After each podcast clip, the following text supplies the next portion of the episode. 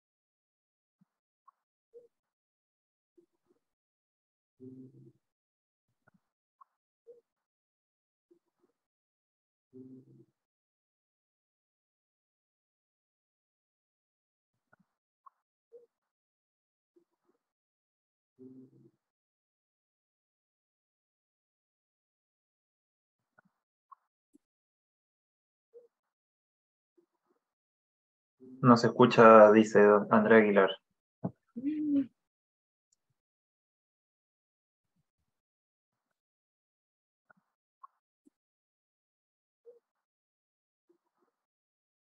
No se escucha, Ahí sí, ahí sí. dice Andrea Aguilar.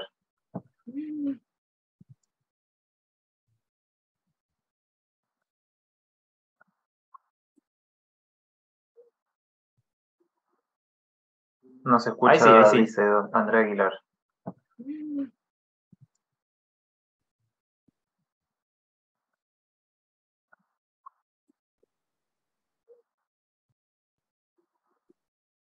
No se escucha, Ahí sí, ahí sí. dice Andrea Aguilar.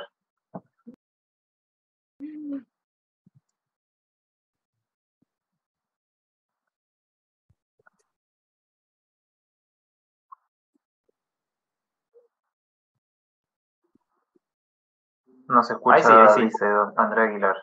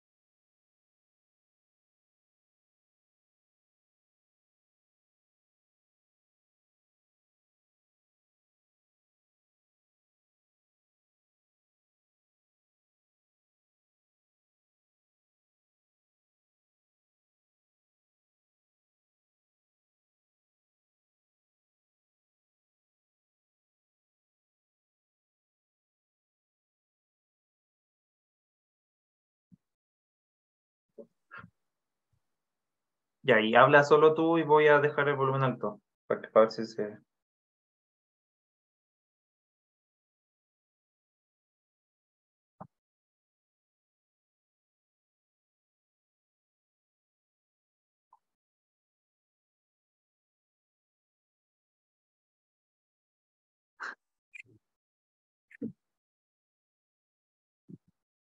Buenísima. Excelente.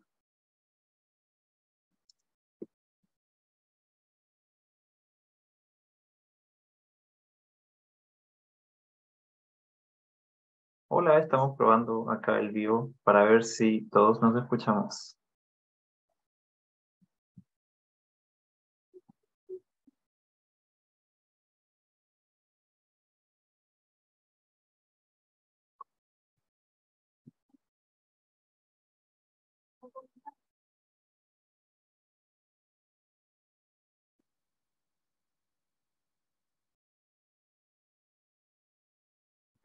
En-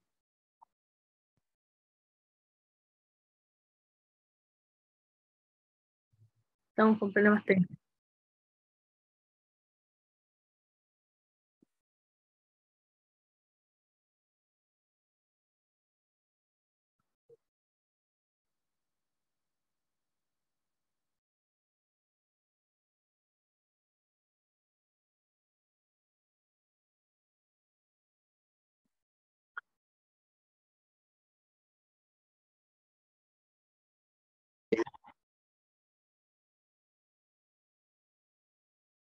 Yo escucho una repetición, pero no sé si. Igual.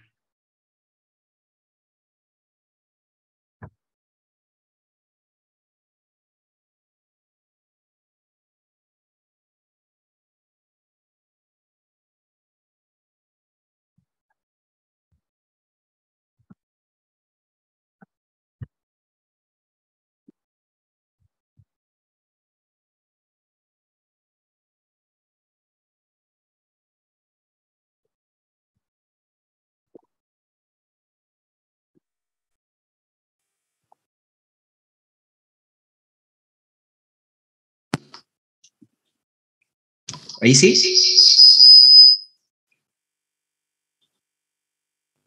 Doble te escuché. ¿Todavía? Ahí sí, ahí sí. No, Sí. Sí, te escuchaste por acá, todavía. por el vivo.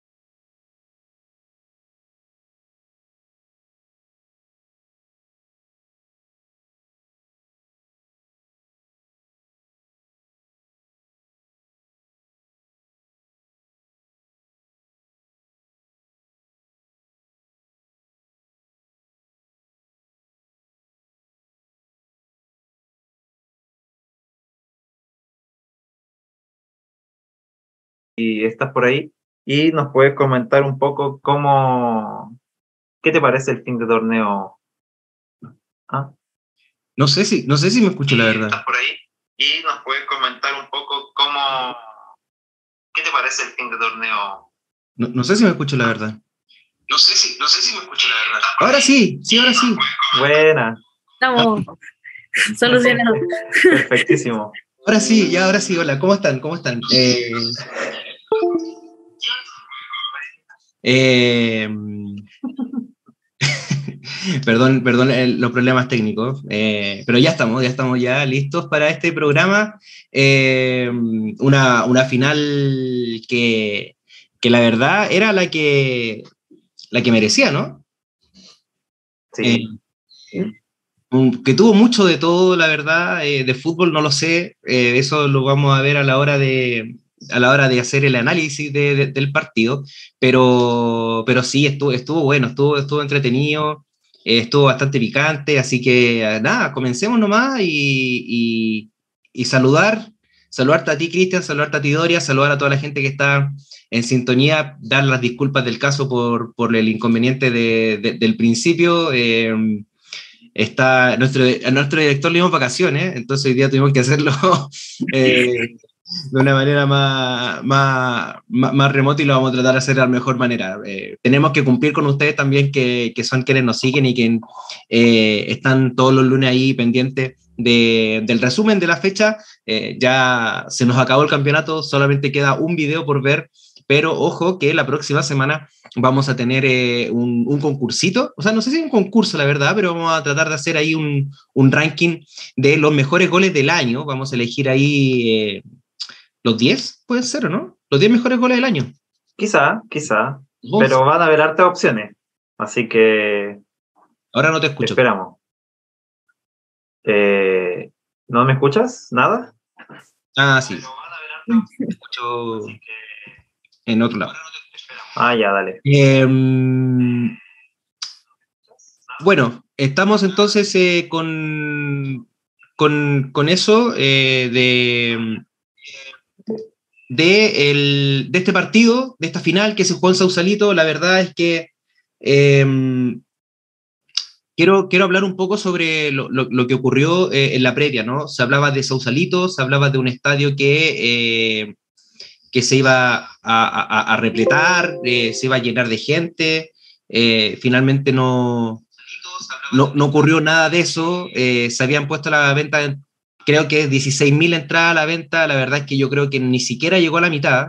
Puede ser que haya llegado a la mitad, pero la, la verdad es que fue eh, muy, muy poca gente en, eh, en, la galería. Bueno, las galerías estaban un poco más llenas y, y la Andes claramente eh, se vio eh, muy vacía. ¿Qué les pareció eso al principio? En esta previa, ¿no creen que tal vez hacer dos equipos Santiago la final pudo haber sido, no sé, en un Santa Laura, por ejemplo? Sí, yo creo que hubiera sido muy bueno replicar lo que fue la final pasada de Universidad de Chile eh, con, el, con Santiago Morning, de dos equipos de Santiago llevarlo en, en, un estadio neutro, digamos, porque ya la Pintana ya no podía ser más utilizado, pero igual se entiende que hay que darle eh, un escenario también a regiones, pero el traslado, el valor de las entradas también fue, era igual algo a considerar. Sí, eh, comparto con Doria y también... ¿Qué tú dices, Doria? Y, y, y me gustaría también eh, un poco compartir lo que dice Cristian, que sobre el respecto. Sí, comparto con Doria y también eh, pienso que eh, la combinación de las dos cosas estuvo mal. Quizás tener un poco, llevar la, la, final a la región me parece ok, está bien. Sausalito está, está en un lugar asequible, digamos, buen acceso, pero el precio de la entrada, las dos cosas sumadas, me parece que fue un error. que sea 5.500 en la galería un precio que no se había visto en, en ninguna, en, para ningún equipo del torneo nacional. Y me parece que la Ande ya estaba en 11 mil pesos, no, no, no, recuerdo bien.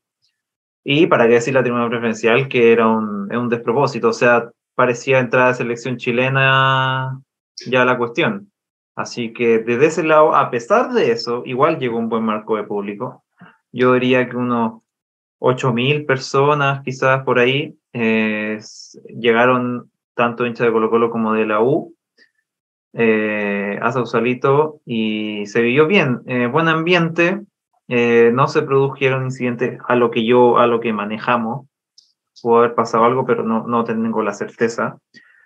Así que desde el punto de vista de la realización final, correcto, hubo zona mixta, por ejemplo, hubo las dos conferencias de los, de los directores técnicos, así que eso me parece que va avanzando en la profesionalización del torneo local. Claro, distinto eh, fue lo que ocurrió el, año pasado, por ejemplo, en Santa Laura con el título de la Winter Morning, donde mm, eh, no había zona mixta por un tema de, pandemia, eh, principalmente. no hubo conferencias de prensa ni, nada de eso. afortunadamente sí pudimos estar en, zona mixta en, en, en, el, postpartido. Pero dejémonos de habladurías. Vamos a lo que fue este, este encuentro en, Santa Laura. A ver si eh, esto nos ayuda ahora. Eh, ahí está, partido eh, que comienza de muy buena manera para la, para la Universidad de Chile, una, al minuto 3, una llegada bastante, bastante clara que Janka Groff no puede no puede culminar de la mejor manera para las eh, Leonas. Ahora, ojo, quiero decir esto, eh, que em, quizás, bueno, ahora vamos a ver la repetición, pero se ve muy bien la salida de eh, Antonia Canales a Chicar. Y vamos a hablar también de la figura de ella, absolutamente. deja pasar ahí Rebeca Fernanda y un rebote y el balón pasa em, al, al, al palo de la mano derecha de Antonia Canela, ahí ver la repetición, sale, sale a checar bastante bien, eh, porque le quita todo lo que es el espacio, y, y, y Groff queda con muy pocas eh, opciones. Minuto 6, otra llegada de la U, mala salida, remate de Rebeca Fernández eh, dentro del área, y estuvo muy bien, impecable nuevamente Antonia Canales. muy muy imprecisa Colo Colo en, en, los primeros minutos, lo que, lo que pudo aprovechar muy bien la Universidad de Chile, pero impecable Antonia Canales Doria. Sí, algo que le habíamos cuestionado tal vez Antonia Canales, no sé si se acuerdan el 3-2 que ganó en ese Chile La Pintana en, eh, el partido, donde eh, se le criticó que Antonia Canales no había salido bien en, el gol de Dani Zamora, de que dudó en esa salida, situación que no se vio en esta final. Creo que todas las salidas de Antonia Canales a Chicar fueron muy buenas, y muchas precisiones de Colo Colo en, lo que es salida. O sea, vimos ese pase de Justin Jiménez al medio que le queda, pero servía a Rebeca Fernández que de milagro Colo Colo se salvó. Sí, mira, vamos a retroceder un poquito acá eh, porque nos quedamos un poco con esta... Cuando hablan mucho del arbitraje dudoso, y acá eh, Andrés dice, el que me diga que el arbitraje fue malo, que vengan de uno ahora ya. Yo creo que el arbitraje tras ver el partido un par de veces, creo que el arbitraje fue el correcto. Claramente tuvo unos hierros, pero creo que el arbitraje puso las tarjetas que debe hacer. Acá hay una supuesta falta, cosa que no, se ve por parte de, Fernanda Pinilla sobre, sobre Isidoro Olave. Y acá sí me gustaría señalar que esta falta pudo haber sido eh, sancionada con tarjeta amarilla. Porque, si se fijan en la repetición, obviamente hay una jugada eh, peligrosa, pero eh, deja la pierna arriba, Olave. Cristian. Sí, mira, ¿la puedes repetir? Sí, decir que tiene ahí el... Ah, ahí se ve la repetición. Perfectísimo. Sí, a ver, si bien cuando se borra una jugada peligrosa, eh, es el pie el que, tiene, el que está usándose como para jugar en una zona, entre comillas, donde no se usa el pie. Y se suma que Fernando Pinilla también agacha un poco la cabeza. Me parece que no alcanza a ser tan abajo, entre comillas, como para decir que Pinilla fue la que eh, creó el peligro, sino que acá Olave deliberadamente eh, no quita el pie porque en general eh, cuando uno te lanzas de palomita, cuando ves que alguien quiere hacer una volea, una chilena, no hay forma de intervenir, a no ser que sea un kamikaze, ¿cachai? Y vaya a trancar con la cabeza, vaya a querer romperte tu, el pie, eh, estas jugadas no se van ya a correr. Así que de la mano de la árbitra en este, en este lado, en este, en este, o sea, de la mano de que había que, que cobrar acá. Creo que era, creo que es una jugada interpretable. Eso. Sí. Según yo es tarjeta amarilla, por ejemplo, según Andrés dice que no, Cristian dice que no.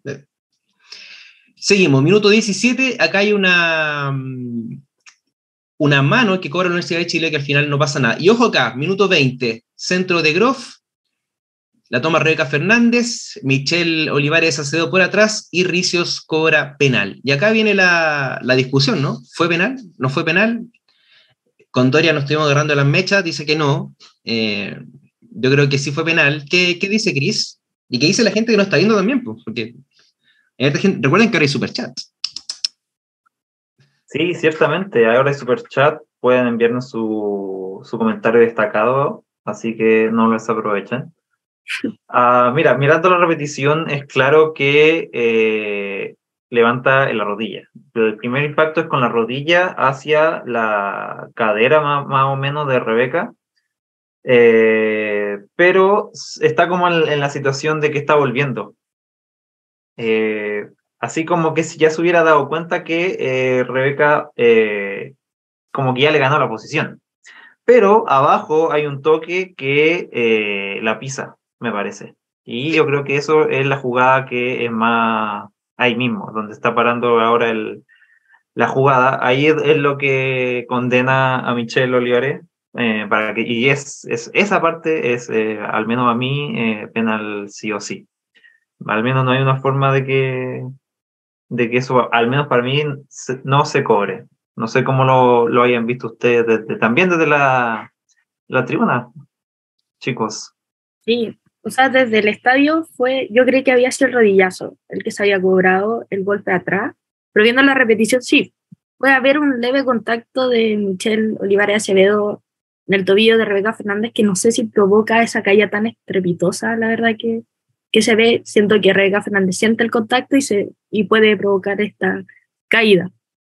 O sea, la desestabiliza, eso es. Ahora, la, la magnificencia no de una y otra, creo que es propia del fútbol pero de que lo toca, lo toca. Yo también pensé primero que era con el hombro, o sea, perdón, con, el, con la rodilla.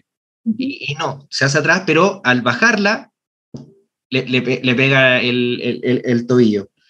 Eh, y bueno, consecuentemente con ello, eh, ojo acá, ojo acá, y, y, y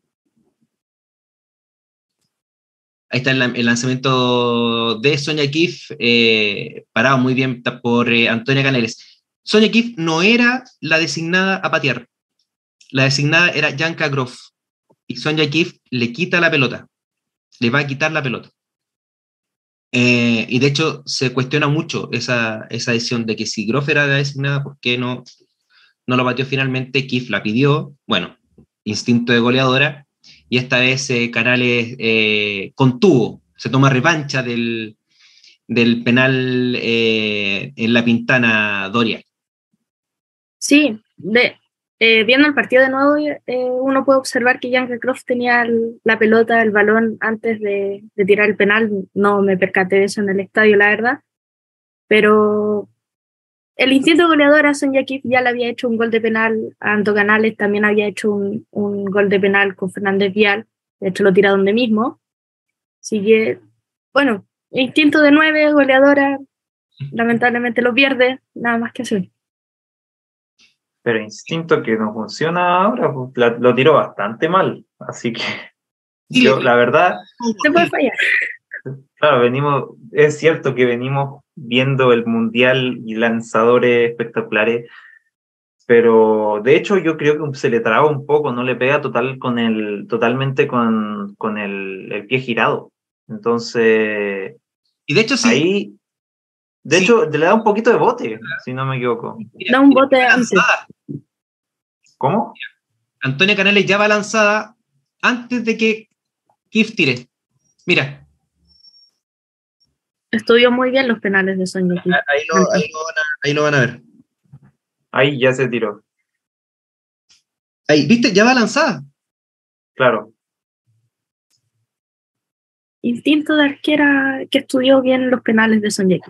Claro, es un 50-50, pero Canales claramente estudió los penales de Sonja porque fue lanzada incluso antes que de remate. Eh, acá hay, una, hay, un, hay un choque bastante feo entre, entre Groff y, y Estamos en el minuto 30 de partido y, todavía nos vemos una, clara de, de Colo Colo, ojo con eso. Minuto 34, este remate de Ana Gutiérrez y espléndida nuevamente con mano cambiada, Antonia Canales. y eh, sigue la U. ¿Cómo? Sigue la U atacando. Sí, y ya llevamos 35 minutos de, este primer tiempo. Muy buen remate de media distancia, mucho mejor Antonia, Antonia Canales. Em, saludar a la gente que está con, nosotros. Sigan escribiendo ahí, estamos analizando lo que fue la, final de este, de este partido. Vamos a estar harto ratito aquí hablando un poco de lo que fue em, el partido en Sausalito. Minuto 40, y ojo acá.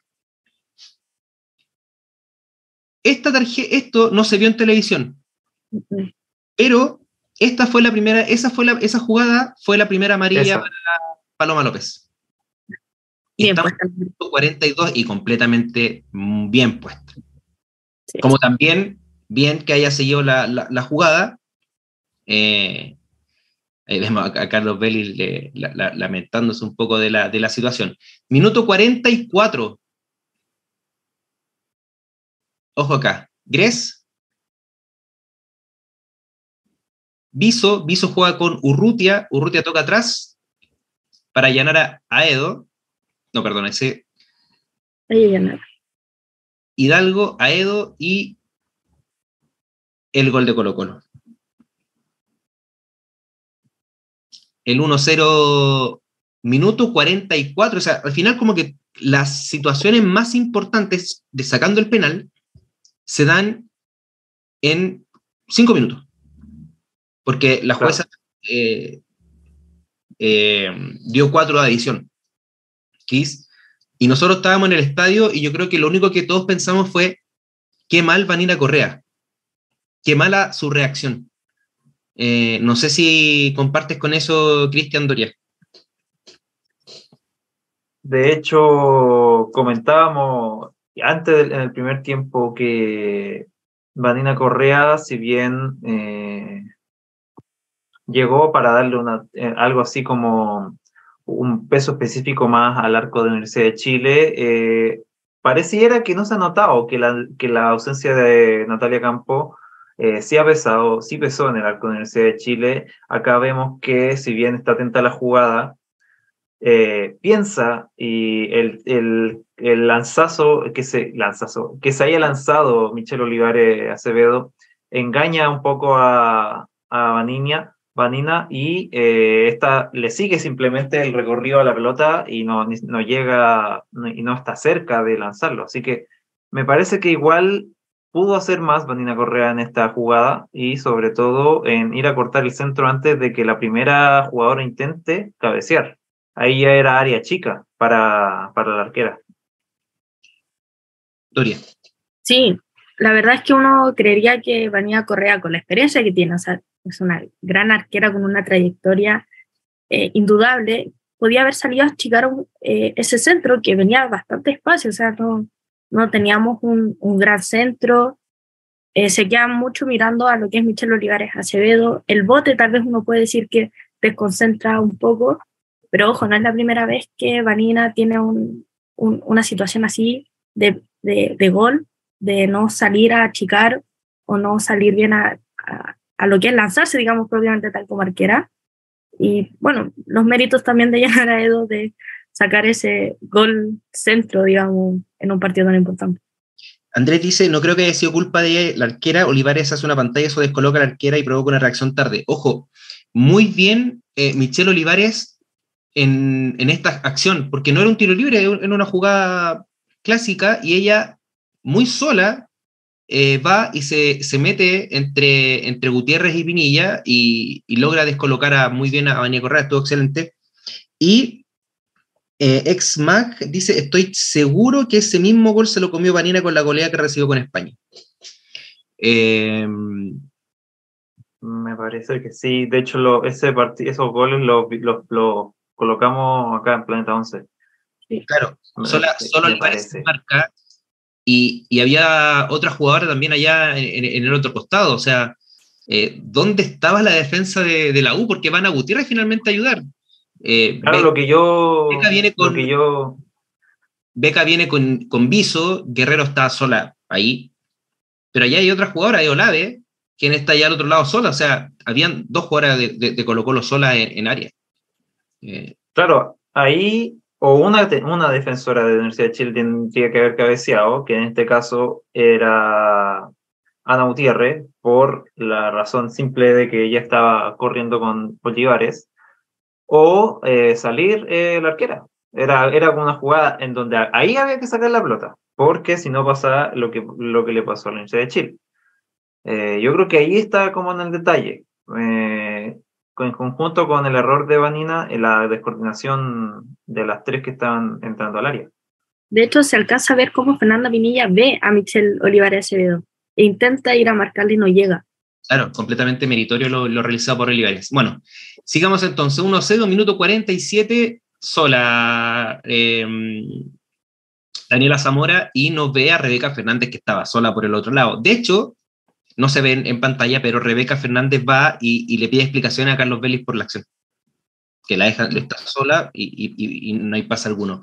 Minuto 48, 49, mira, quedaban un segundo para que termine el partido y acá está la, doble amarilla eh, y expulsión de eh, Yesenia López. Eh, ajustada reglamento. Cris, Doria, la gente que está en, sintonía. La segunda amarilla yo creo que sí. Quedaba tan poquito, ¿no? Quedaba tan poquito, nada. y además un, una falta totalmente innecesaria. Viso no estaba dentro del área, no era un. queda tan poco de partido que fue un descontrol. Claro, intenta, aquí intenta sacar el pie, sin embargo, la, le pega. Entonces, eh, en, una, sola, una zona complicada eh, y, está muy cerca también la jueza. Otra falta sin balón de por medio no tenía sentido. Acá hay un tiro libre y eh, que logra tapar muy bien Correa, ahí está, está Justin Jiménez, va Beca, le pega un empujón y la jueza tarjeta a Justin Jiménez por, por molestar. Y ya llevamos seis de adición cuando eran cuatro. Y eh, me quiero quedar con esto porque, porque es súper importante. El, el partido ya finaliza, ¿cierto? La tarjeta a Jiménez, se acerca a Ana Gutiérrez y le saca tarjeta amarilla. Y ojo con eso porque en el segundo tiempo tiene mucha relevancia esa, ese reclamo. De hecho, después va Carla Guerrero para que, y, se pone ahí delante para que no vayan a, reclamar. Eh, y así termina la primera, la primera parte. Comienza entonces el segundo tiempo, minuto 50, llevamos cinco minutos de, partido y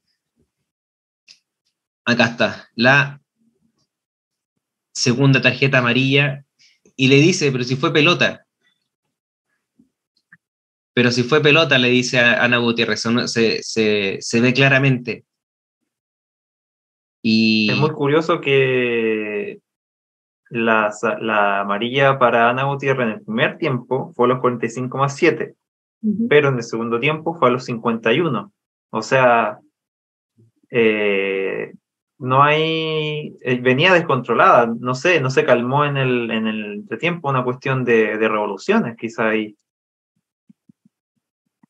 Que fue algo que marcó en el C de Chile, el descontrol de todas sus jugadoras, me parece bastante extraño. De hecho, de hecho, incluso después de la tarjeta amarilla se acerca Rebeca Fernández, va y le aplaude a la, a la, jueza. Mira, raro. Ahí está la repetición de la, de la acción, claramente. Claramente toca Olave y, y se gana la, la, segunda, la segunda tarjeta. Y ya con nueve, creo yo que el partido se desvirtúa completamente.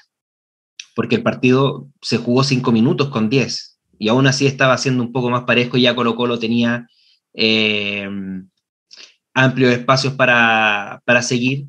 Centro de Yanara Edo, muy buen partido de Yanara Edo, independientemente del gol, fue clave en el andamiaje de, Colo Colo. Cabezazo de eh, Isaura Viso y eh, María Martínez Beca logra sacarla de la línea y posteriormente María José Urrutia que no puede, no puede em, conectar de buena manera y el balón se va sobre el arco que custodiaba Vanina Correa. Em, vamos a ver la, repetición de la jugada. Creo yo que Beca eh, ha sido uno de los puntos muy altos de la Universidad de Chile desde su llegada. Creo que afirmó bastante la defensa, la defensa de la U. Eh, es un muy buen refuerzo que, bueno, ya se aseguró la, ya aseguró la renovación para lo que será la próxima, la próxima temporada la jugadora paraguaya, que esperemos que esté también eh, defendiendo a su selección en el repechaje para el Mundial del 2023. Y ya llevamos ocho minutos, ya Colo Colo era amplio dominador, eh, pero no, no, podía, no podía ratificarlo en el marcador. Minuto 67, centro, de Olivares, cabezazo de Gres, que el balón se va sobre y pega en el, en el horizontal. Sí, eh, acá Colo Colo ya había hecho cambios para refrescar un poco. Había entrado Yumeri Escanio por María José Urrutia y por el lado de U de Chile. Bárbara Sánchez había entrado por Rebeca Fernández. Ese cambio, ese cambio fue muy extraño, eh, porque Fernández era la que más corría, era la que más peligro generaba y, y, entra Bárbara Sánchez que la verdad es que no entró enchufada, no, no, se, no se conectó en todo el partido, eh, estuvo jugando en distintas posiciones, en ninguna se pudo eh, eh, conectar muy bien. bueno, acá hay otra acción, remate de Isidora Olave, muy bien está ahora sí Vanina Correa, aunque la pelota le fue directamente a lo que es las manos, la mandó al, lanzamiento de córner. Muy bien lo hecho por eh, Michelle Olivares, creo que ha, tenido un crecimiento tremendo, sobre todo en la parte final, en los playoffs, ha sido fundamental. Eh, recordemos que su comienzo fue bastante dudoso, aparte con lesiones, venía del sudamericano, eh, con Anaixi Fuentes, que estaba pisando ahí fuerte, incluso Krishna Allende fue también titular en, en, Colo Colo unos partidos de lateral. pero estuvo muy, muy bien Michelle Olivares en el partido eh, final. Minuto 76, y acá iba Daniela Zamora, falta de Anabel Guzmán. Muy bien, ahí le pide la amarilla eh, Zamora. Y finalmente, después de mucho rato, se la muestra. Era María, claro. Sí, y mm, entre Zamora y, o sea, entre Guzmán e Hidalgo es que que le hacen la falta ahí, ¿cierto? Ahí es donde le muestra a Fernanda Hidalgo la tarjeta amarilla, los 77. Ya había hecho todos los cambios Universidad de Chile, eh, había entrado Valentina Díaz y ese Guanteo, más Mariana Morales. Había salido Yanka Groff, Sonja Kif y Karen Fuente, eh, haciendo un poco un refuerzo ahí en las últimas dos líneas, puesto que eh, había quedado con nueve y había incluso reestructuró un poco la defensa, dejando a Mariana Morales por la banda y eh, sacando a Karen Fuentes, que ya estaba un poquito sobrepasada. Pero de todas maneras, Carla Guerrero le grita a la banca cuando hacen el cambio, que por qué sacan a Karen Fuentes. Sí, estaba, estaba jugando muy buen partido y me extrañó mucho no ver a Gabriela Huertas porque luego necesitaba una mediocampista para, para poder salir y poder eh, hacer cumplir la función de enlace para Zamora y Guanteo, que eran jugadoras que son las jugadoras, unas jugadoras más rápidas de, de, la Universidad de Chile. Entonces, la U se queda sin medio campo, no había ninguna volante, de, ninguna volante porque estaba Mariana Morales. Eh, y que en un momento cubrió a Carla Guerrero que se fue de delantera. Entonces, creo yo que ahí hubo tal vez un, problema de, coordinación, cómo actuar cuando pasan este tipo de situaciones. Eh, y creo yo que es súper importante también ponerse en ese lugar. Eh, como uno se pone en lugar de que si el partido termina en empate nos vamos al lanzamiento de penales, etcétera, etcétera, creo que también hay que ponerse en el lugar de cómo actuamos si tuviéramos con 10, tuviéramos con 9, qué sé yo. Creo, ahora, bueno, con el diario del lunes, cualquiera, pero eh, pudo haber sido así, no sé. Sí. O sea, yo creo que nadie hubiera pensado que esta final iba a terminar con un equipo con nueve jugadoras. Creo que igual hay cambios dudosos de Carlos Vélez de no ver bien el partido. Bárbara Sánchez no había tenido una buena, no ha tenido buena temporada. Se le entrar en este partido que, que era muy cuesta arriba, sin un medio campo que pudiera eh, enlazar, como decías tú, Diego, lo que está haciendo Dani Zamora y Guanteo. Eh, no, no me explico, la verdad. alguien con tanta experiencia como Carlos Vélez, no leer un partido así en una final, llama mucho la atención. Malos los cambios de Vélez, muy bien Mena. Eh, está claro que en estos últimos cinco partidos se descontrolaron y perdieron el partido ahí. Parece que Carlos Vélez no dio bien la introducción en vez de calmar el partido. Claro, tuvieron un entretiempo para, para poder bajar un poco las, aguas. En su tiempo llegó a la U, Colo Colo puede ser dos goles más claro, y también era porque la U estaba jugando con nueve. O sea, iban a buscar una opción, como que pensaban de que se le podía dar una y, finalmente cuando llegaron a, área no tenían a nadie con quien, con quien jugar, con quien centrar. ahí, por ejemplo, Carla Guerrero, minuto 93, con, con Fernanda Ramírez eh, y a Carla Guerrero jugando de, delantera, eh, prácticamente. y bueno, aquí se, acá hay una, una opción y sería como la opción, minuto 93, cuando ya la U estaba, estaba todo arriba me pareció ver a una jugadora muy pasiva, em, partiendo por Correa, a la hora de eh, un saque de arco, hacerlo más rápido. Creo, vi, mucha pasividad en, la Universidad de Chile en, los minutos finales. Eh, puede ser que se hayan rendido más temprano, no sé. Me, parece que, que, que pudo haber tenido eso que, que se saca cuando no hay fútbol, que son las ganas. Eh, y parece que, que, no lo había, aparte de un partido que estaba ya bastante, bastante avanzado y también eh, el cansancio eh, abrumaba en, en, las jugadoras azules. Em, y bueno, ya, minuto 94, en la barra de Colo Colo entonaba el himno, la barra de la U seguía gritando, seguía cantando, había, había mucha, mucho nervio, había mucha mucha emoción eh, y, y, yo creo que eh, estaba todo dicho, o sea, mi papá lo estaba viendo y a minutos 70 me dijo, este, este partido está... Ya está. Ya, está. Ya está. Diego, ya está. Me pareció ver a, una Universidad de Chile, la verdad que muy extraña, como nunca yo la había visto en todo, en, por lo menos en los últimos años, eh, muy, cayó muy fácil en el juego de, Colo Colo, en, el, en, ensuciar un poco el partido, en esas faltas que no tenían sentido, faltas que tampoco, eh, que si no se hacían no pasaba nada tampoco, no había, no había peligro. Eh, me, pasó eso, y en Colo Colo todo lo contrario, mucho oficio, mucha jerarquía, en jugadoras, en muchas jugadoras que son que son muy jóvenes, había muchas que jugaban sus primeras finales, el, caso de Isidro Lave, que está de los 10 años en Colo Colo, creo, y, y, era su primera, su primera final a nivel, a nivel adulto, eh, lo mismo Antonia Canales, que llegó de Católica, donde la, la reventaban a, a, pelotazo, a, remate, eh, llega a, Colo Colo y en su primera temporada es campeona, y también otras históricas como lo que es Geraldine Layton, como lo que es María Francisca Mardones, como lo es Rocío Soto, que son históricas en el club y que ya saben de, de, campeonar. Eh, ahí están las celebraciones. Me gustaría saber sus opiniones sobre este final del partido y sobre el, análisis de, lo que fue este, este, este encuentro que, favoreció a Colo Colo.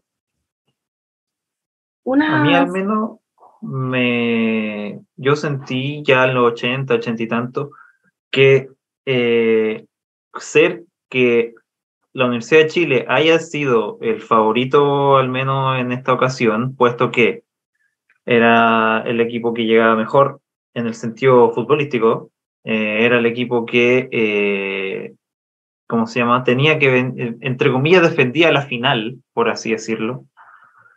Eh, le pasó la cuenta. si bien tuvo unos 40, 38, 40 minutos muy buenos, luego del penal perdido se cambiaron los roles. Colo Colo empezó a tomar el protagonismo pero eso fue porque Colo Colo lo llevó a eso. Eh, Colo Colo no es que haya querido que eh, en el penal cambie el clic, sino que dijo, dijo ok, ahora eh, ya tuvieron 40 minutos, ahora vamos a jugar a lo nuestro y eh, básicamente se empeñaron en eso, y les llegó el gol y ahí sí yo creo que hubo una falla en Colo Colo de no abrochar el partido porque en cualquier contra de Dani Zamora, en cualquier tiro largo de, de Ana Gutiérrez, de cualquiera en el medio campo de la U que saliera rápido, pudo haber empatado sorpresivamente, porque ya eh, todos, todos veíamos que eh, inalcanzable un gol de Universidad de Chile así como así. Eh, Colo Colo jugó con eso, jugó con esa, por así decirlo, experiencia que tiene su jugadora. No se notó que, por ejemplo, la arquera de Universidad de Chile es la seleccionada nacional de, una selección sudamericana. Eh, no se notó, por ejemplo, que Carla Guerrero eh, es una histórica dentro de la selección. Eh, eso un poco apaciguó que Colo Colo dominara las acciones, a pesar de no tener el hacer el segundo gol más de, más de la tranquilidad. Y finalmente ya en los 75 la jugadora de la U estaba muerta, eh, a pesar de los cambios y que, que Belis intentó un poco, eh, no, no, no le salió bien, pero sí lo intentó, eso sí hay que decirlo. Con todos los cambios, intentar armar la dupla, las cuatro, las cuatro de atrás y tenía, era como un 4-3-1, una cosa así, eh, con Bárbara Sánchez intentando ayudar a Dani Zamora, pero. Y después Yesenia Guanteo, pero al final tiende a ser justo lo que vimos en Sausalito por cómo se dieron las cosas. Eh, me parece que con las expulsiones fueron condicionando mucho el partido, pero el golpe anímico que significó eh, no fue una expulsión, sino que fue otro, otro cometido del partido. Perderse un penal perderse un penal se lo pierde Messi contra Bolonia, ¿cachai? Entonces no, no es como que haya tenido, no haya significado, haya tenido que significar la derrota inmediata. Doria, em, claro, pasa esto de, del, de, la Universidad de Chile que se, como que se demoró anímicamente tras el, el, penal. Eh, pero también hay un tema, hay un tema mental y físico que Colo Colo lo, superó, lo superó muy bien. Em, y claro, ahí Andrea nos dice, datos no mito, que de los últimos dos o tres campeonatos siempre ganó en la final el equipo que se enfrentó al Real Maduro. Y Colo Colo se enfrentó al Morning y, y lo venció clara, claramente. Eh, cuéntame tu análisis de lo que fue este, este, este partido, antes de ir, a, eh, antes de que vayamos con las declaraciones de la jugadora. Estoy muy de acuerdo con lo que hemos conversado con lo que dice Cris, Universidad de Chile era la favorita para ganar, venían aquí a, defender el título, habíamos mencionado en el programa que había tenido una muy buena Copa Libertadores, Colo Colo tuvo que eh, jugar partidos muy duros, con la semifinal con Santiago Morning, y me llamaba mucho la atención el descontrol de las jugadoras de Universidad de Chile. Estamos hablando de dos amarillas a, a Yesenia López, una jugadora con una lata experiencia seleccionada, caer en el juego del rival, porque Colo Colo buscó eso. O sea, los que estuvimos en el estadio pudimos ver también el duelo entre Isidora Lava y Fernanda Pinilla, que fue un, entre un duelo mental también. Fernanda Pinilla también se estaba descontrolando mucho. Carla Guerrero que intenta, eh, si bien ya los minutos finales, eh, buscar su gol, digamos, el gol del empate, eh, de ser eh, te desarma el esquema táctico. O sea, Carla Guerrero no es de área y está, está adelante dejando un equipo que sin defensa. O sea, cualquier contragolpe de Colo Colo podía volver a hacer un, otro gol. Eh, lamentablemente, claro, por, por, el otro lado Colo Colo no pudo eh, aumentar esta ventaja, se tuvo oportunidades, tenía mucho juego de medio campo con, con Ascanio y fue un, juego, un partido que se ganó mental. Creo que después también del penal Sonia Kif se desmoronó. O sea, veíamos opciones de goles que Sonia Kif en otros partidos no se pierde. Antonia Canales tiene un, un después de esa, de esa atrapada, vuelve al partido de una manera fenomenal, achicando la atrapada que le hace Ana Gutiérrez. Y Colo Colo dijo como, bueno, eh, Universidad de Chile se pierde el penal, ahora nos toca a nosotras. Y salieron con todo, fue un golpe anímico que no lo habíamos visto tampoco en Colo Colo hace mucho tiempo. Nos dice em, Andrés Aguilar, la U salió con tantas ganas de jugar, de ganar, que eso mismo le pasó a la cuenta. Colo Colo jugó con calma y le ganó el partido mental que fue más importante para el desarrollo del juego. Manuel Cominado dice, estaban jugando con nueve, no querían arriesgar, aparte el Colo lo podía mandar de contra. Al Colo le faltó ser contundente y es algo que debe eh, mejorar. Y em, bueno, por algo Colo Colo es el máximo ganador del club femenino en Chile, a pesar de que hay, equipos que han mejorado, en este partido no hay favorito para mí.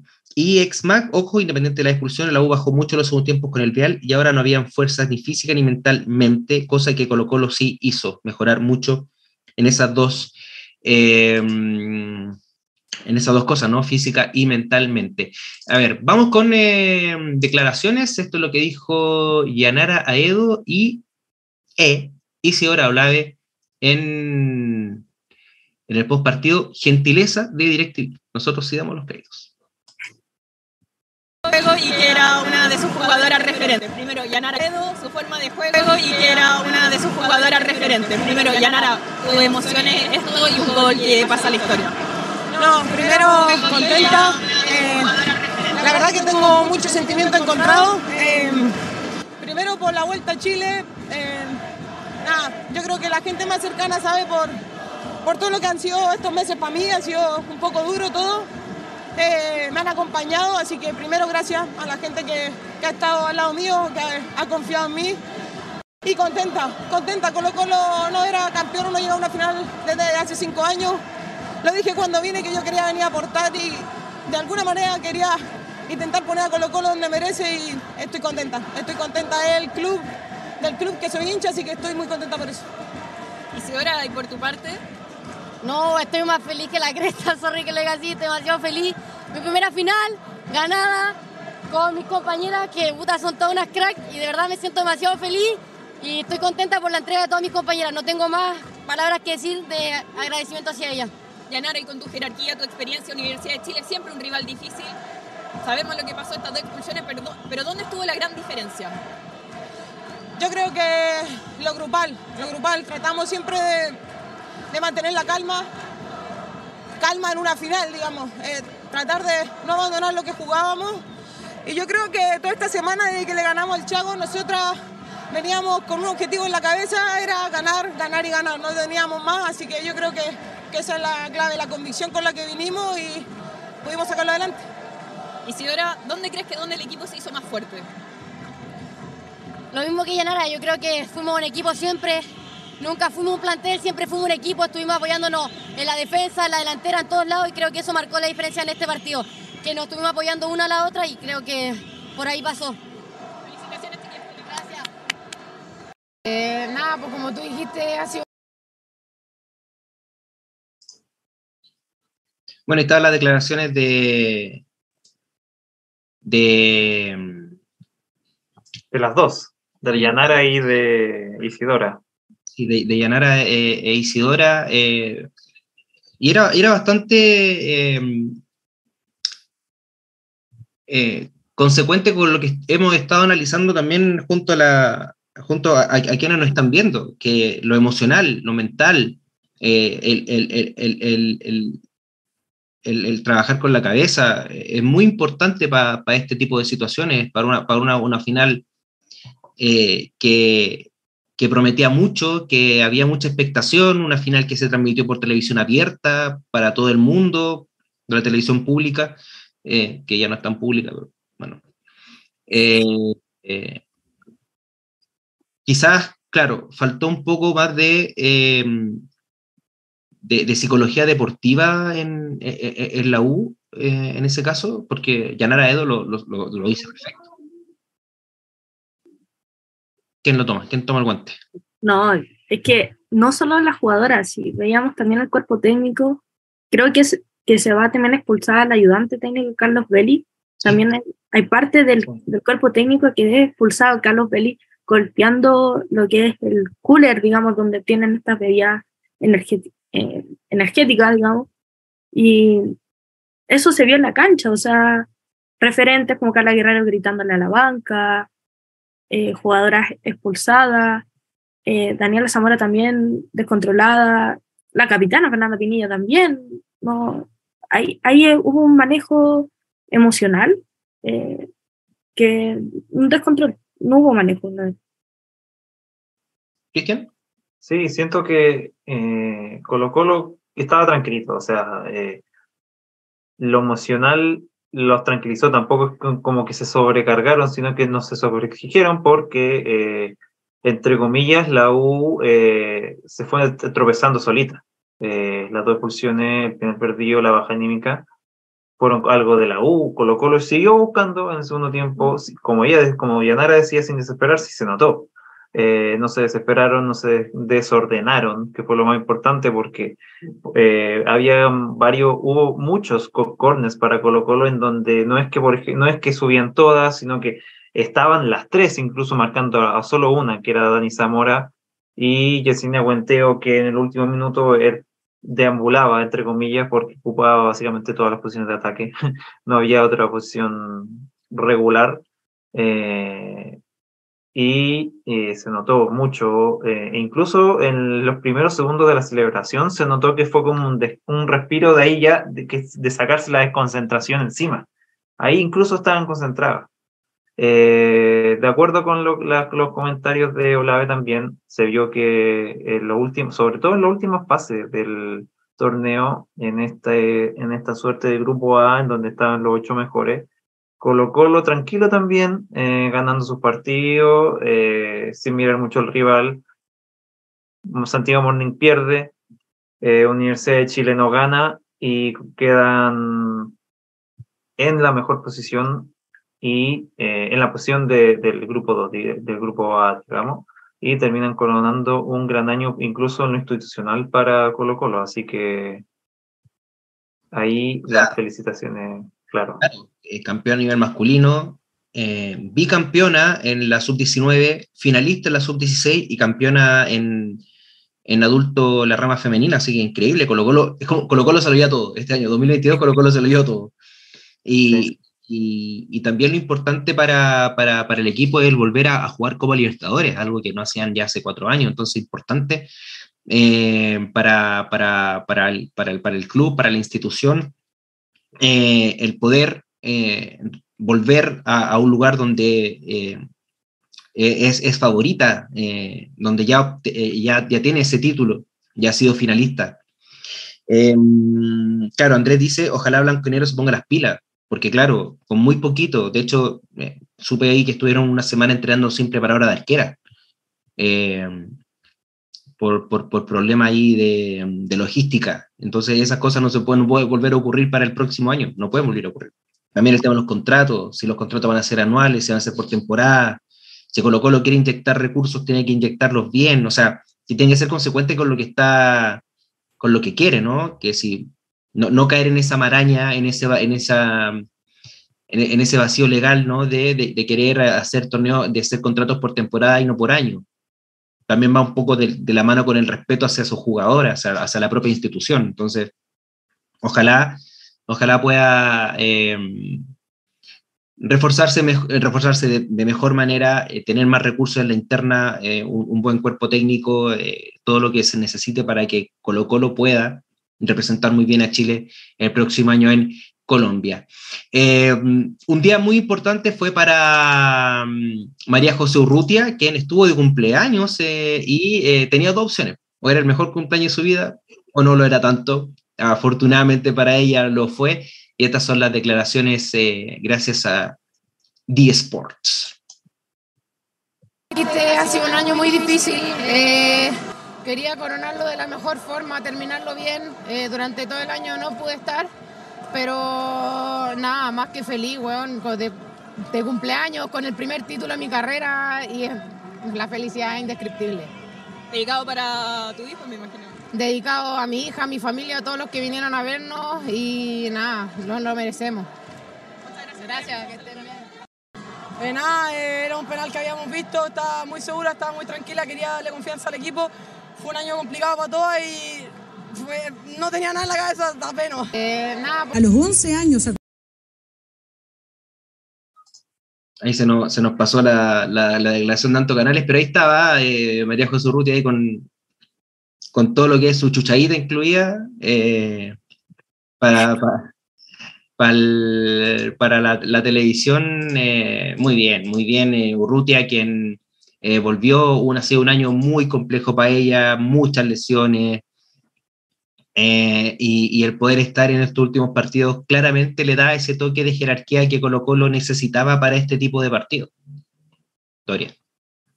Sí, lamentablemente no fue el mejor año en temas de lesiones para Coteurrutia, que también provocó que no estuviera convocada en la selección.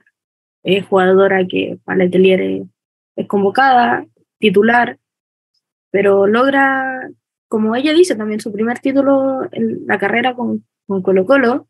No había tenido la opción de, de ser campeona. Y mis felicitaciones a, a ella como jugadora y al club también. Sí, Cristian, eh, llega eh, Urrutia desde Palestino y, y- y claramente lo hace, lo hace con creces, ¿no? Eh, volviendo a ser campeona, algo no menor. Sí, una Cote Urrutia que ya podríamos decir que viene de vuelta. Es decir, eh, ella tuvo un, un- una parte, una parte de, algún, de alguna de forma decir como de inflexión en su carrera que fue su momento en donde se dedicó a ser madre a tiempo completo, eh, en donde deja un poco la actividad y vuelve eh, al fútbol chileno. eh, para eh, primero en Palestino, en donde incluso también llegó a la final, la perdió contra Santiago Morning, eh, el, donde es el primero de los tres títulos de Santiago Morning.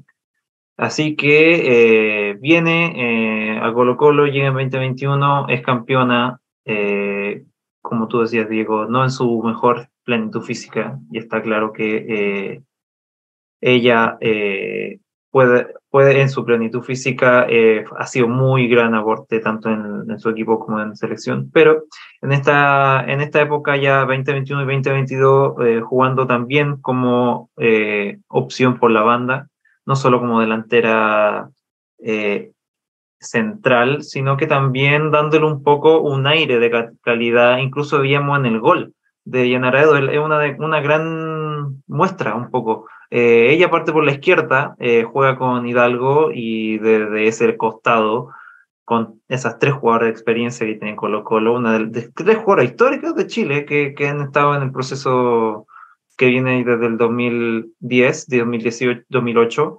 eh, sale el gol de Colo Colo que le da incluso el título número 14 a el equipo que ha estado, eh, ha sido más campeón en torneo femenino en FP. Oye, eh, saludar a la gente que está con nosotros. Somos 21 viéndonos y tenemos 6 likes. Así que denle like, pues, ¿cómo no? ¿Cómo no? Denle like. Eso, eso. Apretá, apretá el botón. Dale like. Quien eh, sí tuvo muchos likes, muchos likes, fue Antonia Canales, eh, figura mm, de, de- Colo Colo, eh, la portera menopatía del campeonato. eh, bueno, estas fueron las palabras de, de Antonia. Un penal que habíamos visto, estaba muy segura, estaba muy tranquila, quería darle confianza al equipo. Fue un año complicado para todos y no tenía nada en la cabeza, da pena. Y claro, Luis Mena nos decía que fue un año bastante complicado, lleno de lesiones, pero sin embargo logran sacar el primer objetivo adelante. Sí, eh, fue un año lleno de lesiones, eh, tuvimos una derrota muy importante, la del Cupo Libertadores, y nos dolió mucho, pero ahí fue donde más nos unimos como equipo, donde más luchamos y ahí nos preparamos para lo que venía. Estamos muy contentos de ser campeona porque al final Colo Colo merece ser campeón siempre, lo logramos. Los primeros 20 minutos de Universidad de Chile parecía que tenía posibilidad de anotar, pero cuando tú tapas el penal hubo un cambio de ánimo dentro del plantel. ¿Cómo viste eso? Sí, a nosotros nuestros primeros 15 minutos, 20 nos cuesta mucho, pero necesitamos ese envío anímico y ahí el penal nos dio toda la energía que necesitamos para lograr salir adelante. Muchas gracias, Antonia.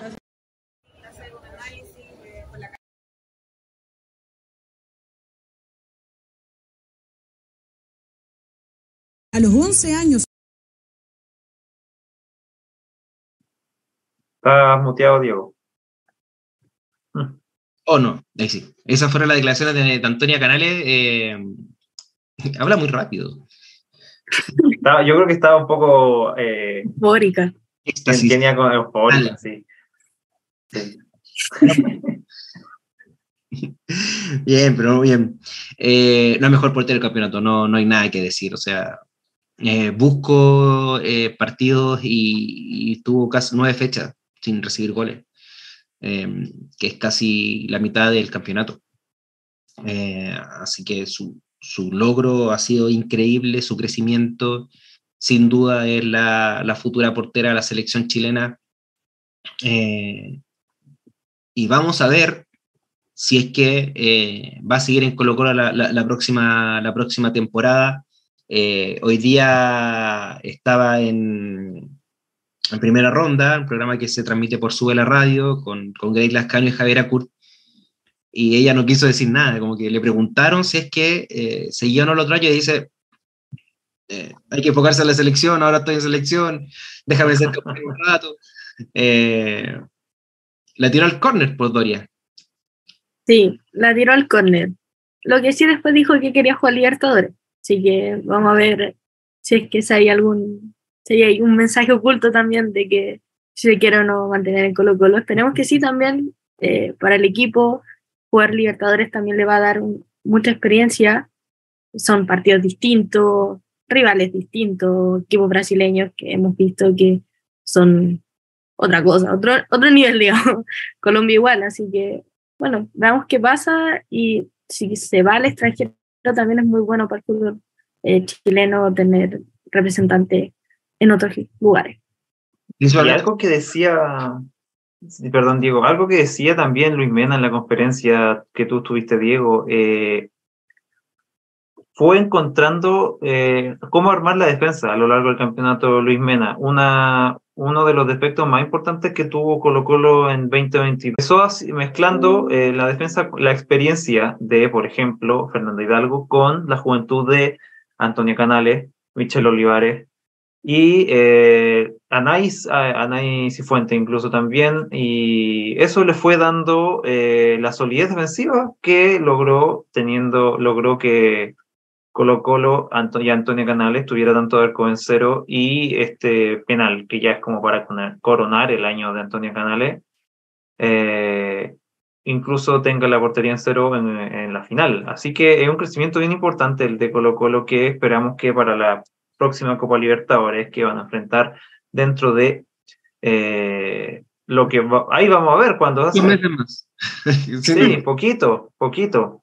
Entonces, es importante que esa solidez defensiva que mostró durante todo el año, sobre todo el segundo, el segundo pasaje de la temporada, lo mantenga y eh, lo pueda reflejar en la Copa Libertadores, en donde, como ella misma decía, tuvieron una, una derrota, teniendo una derrota, teniendo, no lograron llegar porque sufrieron una, una derrota importante contra Santiago Morning. O sea, si Antonio Canal no juega mañana, yo me paro y me voy. O sea, ¿para qué, para qué me, no me dejaron celebrar tranquila? Me voy a España y no juego. no sé. Nada nos sorprende ya. Luego vamos a, conversar sobre eso. Eh, pasemos al otro lado de la vereda porque en la Universidad de Chile, eh, quien sí eh, salió a dar declaraciones en zona mixta fue Fernanda Pinilla, la capitana azul, se refirió con los medios blog sobre esta, esta derrota de la, de la Universidad de Chile. Lo vemos y luego lo, lo comentamos acá en Planeta 11.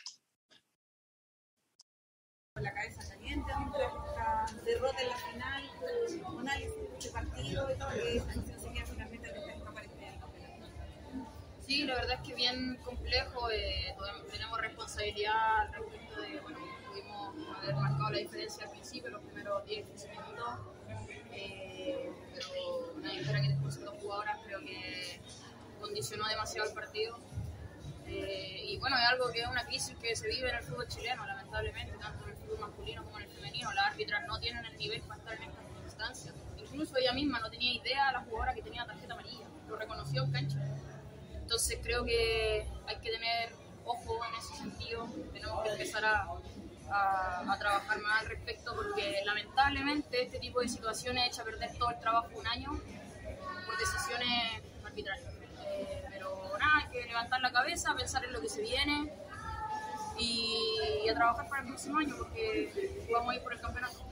Fernanda, entonces para esta instancia debería haber VAR, que la NFP debería invertir en el VAR, semifinales y finales.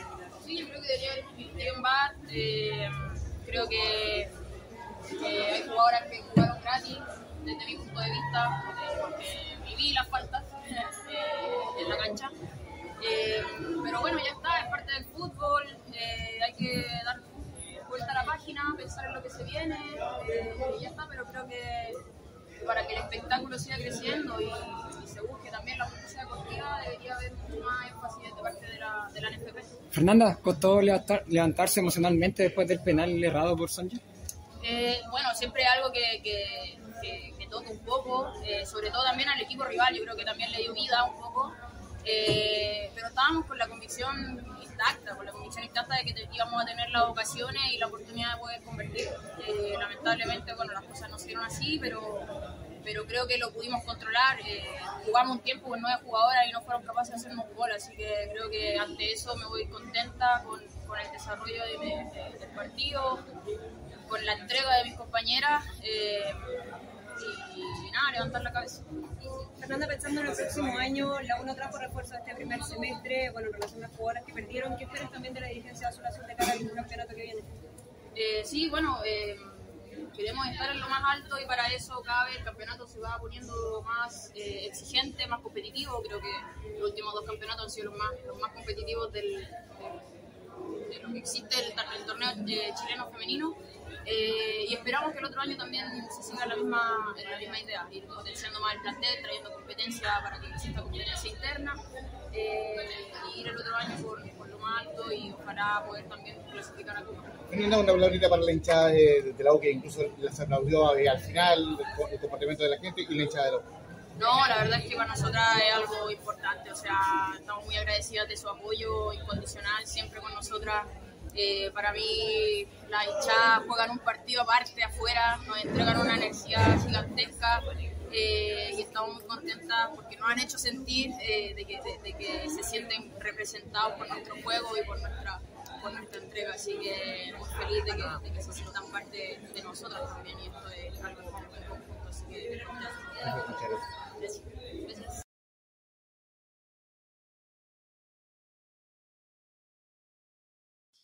Bueno, esas fueron las declaraciones de Fernanda Pinilla. Eh, pidió VAR. ¿Qué les, ¿Qué les, parece a ustedes? A mí, a mí, me parece una muy buena, muy buena alternativa de, de, de, poner VAR en las fases finales, por lo menos. Sí, o sea, es algo que necesita igual el fútbol femenino tener VAR, en, sobre todo con, o sea, no vamos a suplir el VAR con un mal arbitraje, o sea, creo que tenemos que igual mejorar el, el arbitraje a nivel femenino no estoy muy de acuerdo con las palabras de Fernanda Pinilla respecto al arbitraje. Creo que no fue un arbitraje malo, no es lo que hemos estado acostumbrados a ver. Hemos visto partidos donde el arbitraje, pero horrible, o sea, nada que, que decir, o sea, malos.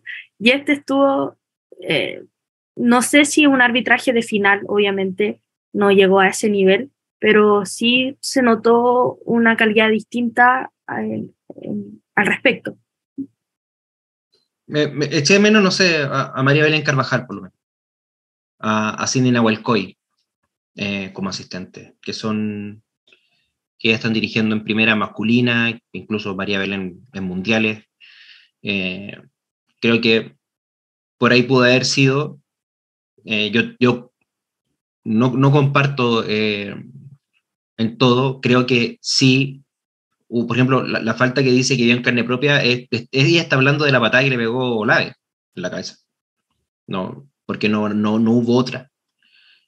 Em, y tal vez, por, eso, por eso lo, lo, comentamos en el análisis, completamente interpretable, para mí falta, para otros no, para la jueza no lo fue, pero si hubiese esta minuciosidad de ir y revisar eh, en, un, en, un, sistema eh, electrónico, en un bar, eh, hay que usarlo. El estadio Sausalito tenía todos los estándares para poder hacerlo. Yo creo que no hubo bar porque el reglamento no decía eso, nomás. Las bases del campeonato no lo decían, pero perfectamente se pudo haber utilizado el bar para esta final.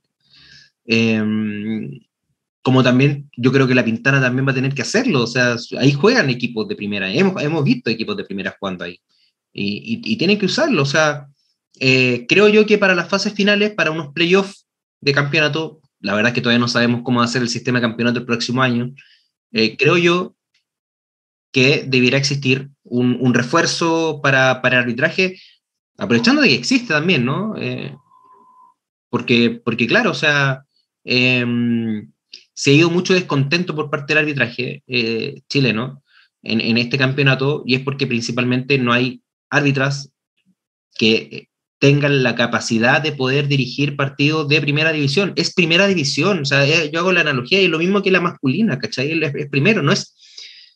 No sé si van a, van a, van a llevar un árbitro escuela a dirigir un, un no sé, un, un Colo Colo Magallanes, ponte tú, que ahora ha ascendido.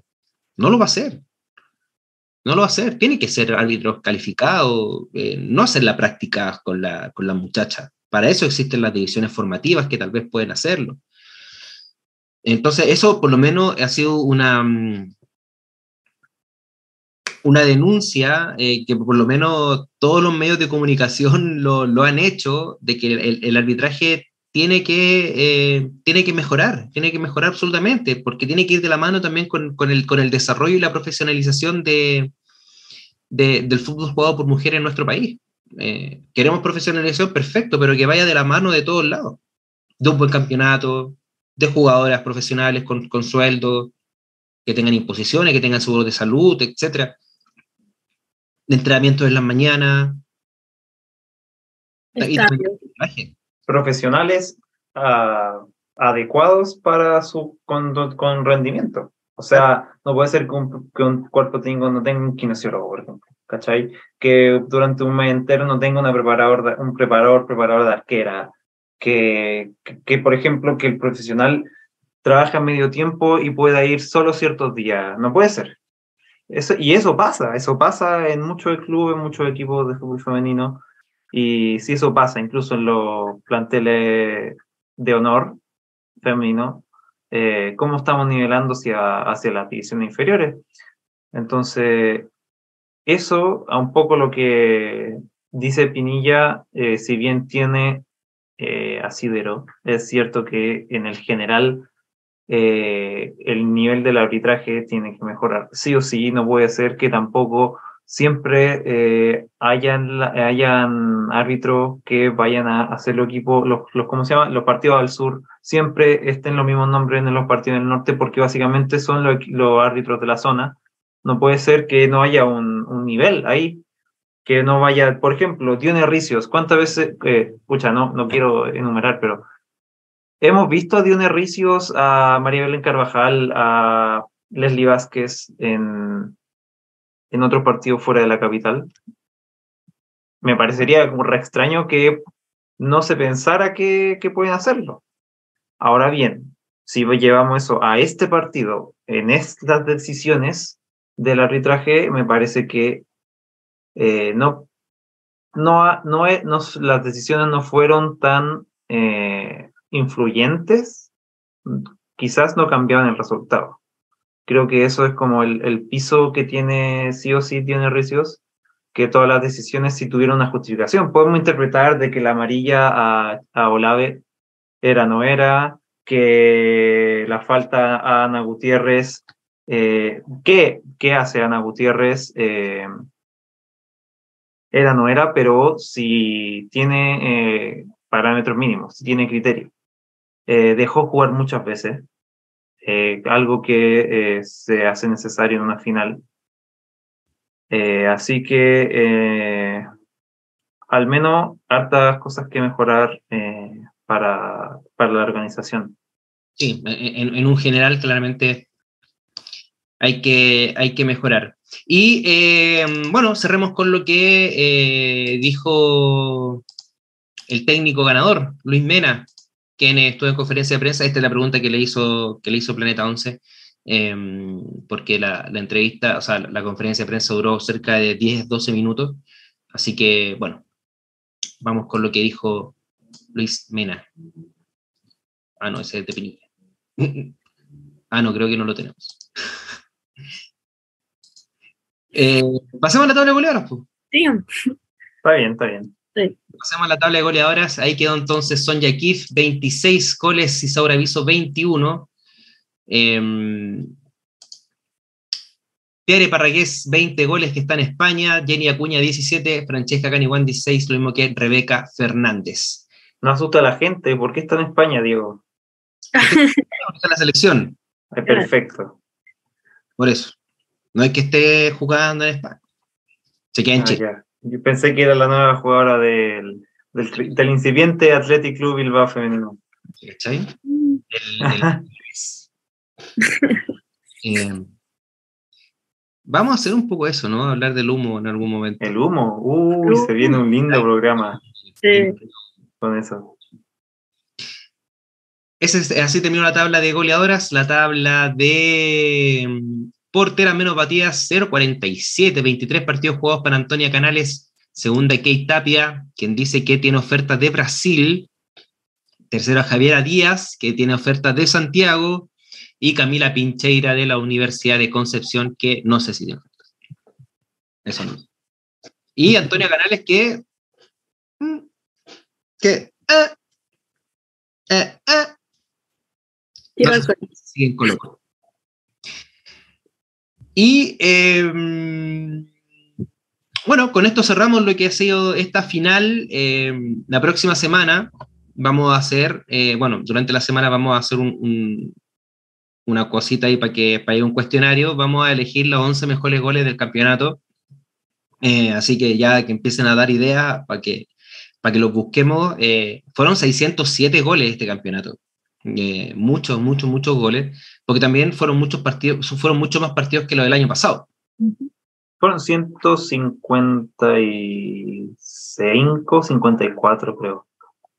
Muchísimo, muchísimo, porque sobre todo con las dos, tener dos ruedas hace que eh, todas jueguen mucho. Así que desde el punto de vista del pool, del espectáculo, me parece fenomenal que todos los equipos tengan rodaje todo el tiempo, toda la, durante toda la temporada. Eso lo hace muy, muy rico en, en todo, en goles, en jugadas, en...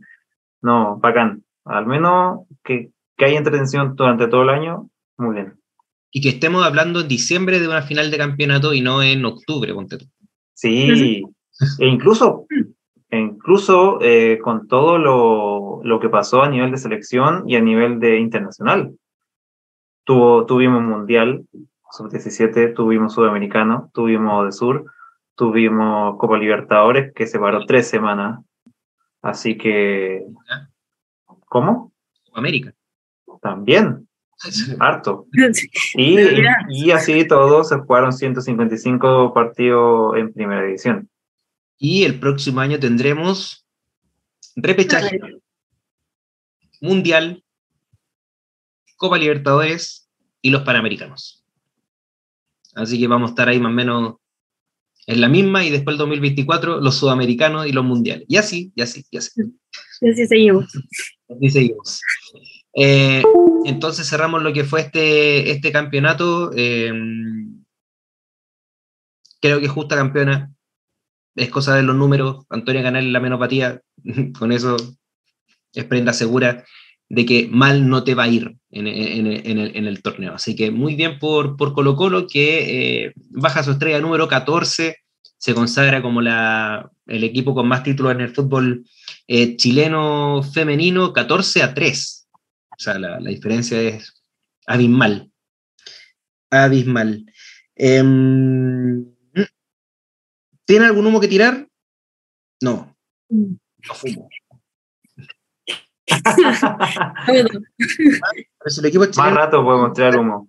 perfectamente tiene, se podría quedar en España. Eh, pucho, ojalá, po. Eh, La, la idea es que haya un- una segunda camada de jugadoras que se internacionalicen. Y las hay. Creo que la misma Antonia Canales, cuando hablamos de Sonja Kif, Tiare Parragués, si se consolida en el fútbol chileno, hace una buena temporada en un club eh, importante, también podría eh, lograr eh, ese proceso de internacionalización. Tenemos jugadoras jóvenes, Catalina Figueroa, en, eh, que es muy joven, está también el Jenny. caso, bueno, Jenny Jenny Acuña, Fernanda Ramírez, Miaray Cortés, tenemos hay muchas jugadoras que podrían eh, ir al extranjero. Depende mucho de ellas también, eh, y, de- y depende también eh, un poco del nivel que esté teniendo el fútbol chileno. Si a la selección le va bien, claramente va a ser un tema de eh, obvio la internacionalización. Es cosa de ver la misma selección argentina que fue campeona del mundo ahora, lo, no sé, pues, Enzo Fernández, lo que era el Barcelona, ponte tú. Incluso el Liverpool. Eso pasa cuando eh, a las selecciones les va bien. Y el mismo caso de Chile, le fue bien en la Copa América el 2018 y empezaron a salir muchas, varias, a salir al extranjero, preferentemente a España. Lamentablemente ahora España regularizó un poco el tema de, lo- de, lo- de los fichajes extranjeras, pero se abrió una ventana de un fútbol súper competitivo como lo en México, porque antes no tenía eh, cubos para extranjeras y ahora tiene cuatro. Y no cuentan las que viven en Estados Unidos porque eh, se cuentan como eh, en realidad nacionales, con- entre comillas, todas las jugadoras que provengan de los Estados Unidos americanos. Entonces, toda la zona de América del Norte, o sea, eh, Estados Unidos y México, eh, que es como si fuera de uno solo. Entonces, al final no cuentan a la hora de, eh, de sumar extranjeras, por lo que aumenta mucho la idea de que puedan llegar chilenas al fútbol mexicano, cosa que hasta el día de hoy no ha ocurrido. No ha ocurrido. Eh, cerramos entonces lo que es el campeonato y nos vamos a selección porque mañana juega eh, Chile su último partido del año 2022 ante la selección del País Vasco en, en el partido de Navidad de, del País Vasco. Eh, no es una fecha FIFA, por ende los equipos no estaban obligados a prestar sus jugadoras y por eso la nómina es reducida de 18 jugadoras y muchas de España y del medio local. Pasemos a ver la nómina entonces. Ahí está. Y si eh, Doria me ayuda con la nómina, vamos con eso. Vamos. Como porteras tenemos a Antonia Canales y a Rayán Torrero. Defensa Camila Sáez, Javi, Javiera Toro, Nadia del López, Catalina Figueroa y Fernanda Ramírez. Como volantes tenemos Karen Araya, Gisela Pino, Ivette Olivares, Yesenia López, Justin Jiménez y Millaray Cortés. Y como delantera Valentina Navarrete, Tiarra Parragués, Mari Valencia, Daniela Zamora y Isidora Olave. Recordar que eh, en la nómina inicial estaba Sonja Kif y Carla Guerrero, finalmente fueron desafectadas y en su reemplazo ingresó Catalina Figueroa y eh, Mireille Cortés. En el último ahí se subieron ahí en el... La cola era en el último siento que va como en la- Ahí, al ladito del baño. el baño. Ahí venía con la, con la zafata ahí atrás, la que, la que lleva el, el juguito. Eh, ¿Cómo es? Pollo pasta, dicen. Cuando uno comida. Pollo pasta, pollo pasta. Mm, País Vasco entonces, en martes 20 de diciembre, 15 horas de Chile, en el estadio de Mendy Sorrosa, en Vitoria, lugar donde eh, juega de local el Deportivo a la vez. Entonces, este partido va a ser transmitido por la señal de chilevisión.cl y al parecer creo que va a ser transmitido también por TNT Sports en su señal 2. Así que Maravilloso. Vamos a partido. a tener como siempre ¿Nos su, repite el horario, Diego? su reel regalón. 15 horas de Chile. Maravilloso. Oye, también comentó un poco eh, José Letelier sobre esta nómina y este partido. Eh, te cuento un poco que... Pasemos- eh, no, pasemos a escucharlo. sí, pasemos a escucharlo y comentamos. Perfecto. Eh, cuéntame qué le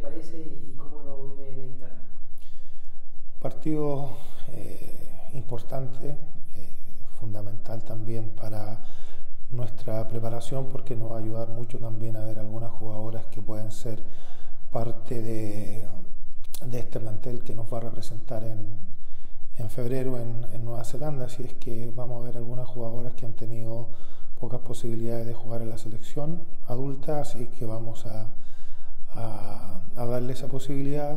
Espero que sea un, un, lindo partido, un buen desafío con una gran selección, así es que vamos a hacer eh, lo mejor posible para que tengamos una presentación acorde a las circunstancias. En esta nómina hay una mezcla entre jugadoras con, con bastante experiencia y una camada de jugadoras eh, que tienen su primer arma en la selección. Eh, ¿Cómo esperas que esa mezcla se dé en este partido ante la selección vasca que también tiene muchas jugadoras jóvenes? Bueno, es lo que te comentaba, la idea es que estas jugadoras que están eh, recién integrándose a, este tipo de, partidos donde el, el, el nivel es, eh, alto, eh, vamos a ver de qué manera ellas se comportan. La idea es que, que, sumemos jugadoras que vayan adquiriendo experiencia y que las jugadoras que tienen más años en, en, en, esto puedan también ser un soporte importante para, para ellas. En estos dos entrenamientos hay una particularidad en cuanto al clima, el viento. Uh -huh. ¿qué, ¿qué, le parece que en el partido, cómo, cómo, cómo va a pasar eso? Obviamente son condiciones que uno no, no, no prevé. Sí, hemos tenido un viento muy fuerte, muy, muy fuerte, que, que si se mantienen esas condiciones climáticas va a ser muy complejo eh, jugar. Esperemos que el día de mañana no ocurra eso, pero si se da, trataremos de adaptarnos rápidamente y que no influya tanto en el, en el trámite del juego, pero es un factor si se mantienen eh, esas condiciones. Y ya pensando eh, en lo que viene, ¿qué tan importante es este partido para ese partido final que, que es repechaje en febrero? Bueno, todos los partidos que juega la, la selección son, son muy importantes. Eh, en esta etapa o última etapa de preparación, vale decir todo, todo lo que queda ahora de, de diciembre más enero, parte de febrero, eh, no tenemos fechas FIFA, por lo tanto cada partido que podamos jugar a nivel internacional es muy significativo, así es que lo vamos a aprovechar al máximo, esperemos, esperamos hacer un buen, un buen partido, sumar jugadoras, eh, vamos a jugar contra una muy buena selección eh, y esperemos, como te dije, estar a, la altura de esta exigencia.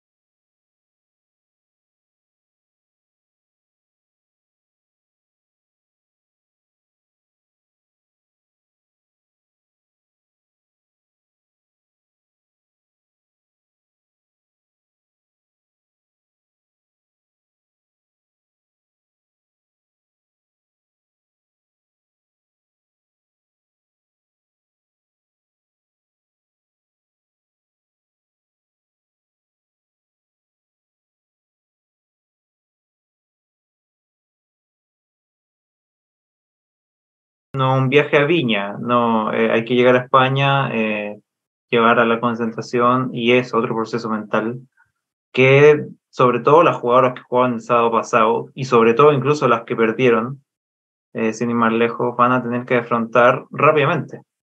Eh, también habló un poco de sumar jugadora a, al como gran paraguas de jugadoras seleccionables.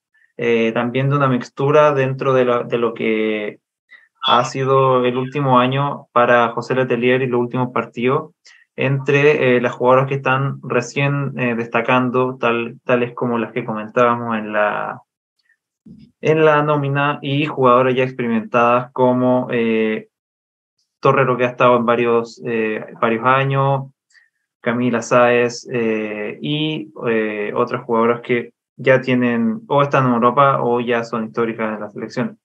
Eh, me parece que es un poco va a probar. ya no hay, dice, él mismo dice, no hay más fechas FIFA, entonces hay que aprovechar al máximo estos amistosos que si bien no, no son, no, no dan puntos, no dan, no son, ¿cómo se llama?, de clase A, eh, dice, eh, cada partido podamos jugar al nivel nacional es muy significativo, o sea, le, le, da harta importancia a eso, puesto que al parecer, según se dice en sus palabras, eh, se ve poco probable que hayan tantos partidos de aquí hasta el repechaje.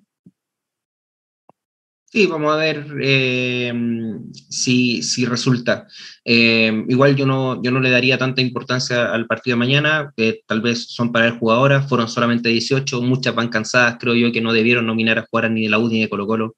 Creo que podrían haber perfectamente a jugar a Fernández Vial y no pasa nada. O sea, si, si se, se subentiende que es para probar jugadora, eh, no llaman las mismas de siempre. Eso es. Claro, llamar a Carla Guerrero, uno dice, ¿por qué? Hay que probar en Carla Guerrero. No llama la misma de siempre. Tienes a, tienes a jugadoras del Vial, tienes a jugadoras de Conce, no sé, jugadoras del, del, mismo Morning que algunas que podrías probar que, no, que todavía no haya utilizado. Eh, en fin. Vamos a ver lo que pasa el día de mañana ante la selección del País Vasco. Señoras, señores, es momento de decirles que, el, que ha acabado el programa día de hoy. Ya casi dos horas eh, de programa. Eh, la verdad es que les queremos agradecer a todas y todos por estar en sintonía con nosotros. Nos queda un programita que va a ser el, próximo, el próximo lunes. Eh, vamos ahí a comentar un poco de lo que ha sido un resumen un poco del año. Vamos a, a, hacer un, un, ranking de los 11 mejores goles y vamos a hacerle el humo. Pues. Vamos a abrir la cortina de humo Vamos a ir a hablar de, posibles fichajes o no. Me estaban pidiendo uno. Mm, mm, a ver. Mm. A ver, eh, yo puedo tirar algo que está confirmado eh, sobre gerencias. ¿Ah? ¿Qué dice algo que está confirmado? No, pero, pero hablemos, primero tiremos las, pero esto es algo al menos como que, que nos alegra. Eh, Curicó Unido está avanzando en su rama femenina y eh, comunicó que eh, ya tiene, alcanzaron un acuerdo con un exjugador, Miguel Rifo, para que sea a cargo con la gerencia de fútbol femenino. Así que yo creo que este tipo de anuncios va a estar sonando harto en esta temporada porque, por supuesto, tienen que profesionalizar los equipos del ascenso, su rama femenina. Así que bien, por eso. Bien, eh, la próxima semana, nos ahorramos todo para la próxima semana. Cristian, Doria, muchas gracias. A ti, pues. No, a usted. No. De toda la gente aportar acá. Todo con nosotros eh, en, este, en este penúltimo capítulo del año de Planeta 11. Síguenos en redes sociales, Instagram, eh, guion bajo, Planeta 11 guion bajo, estamos en también planeta11.cl y también en Twitter, Planeta 11 guion bajo. Cristian Diván, Doria Gallardo, Diego Vélez, dirección Enrique Segoviano. muy bien. Chao, chao.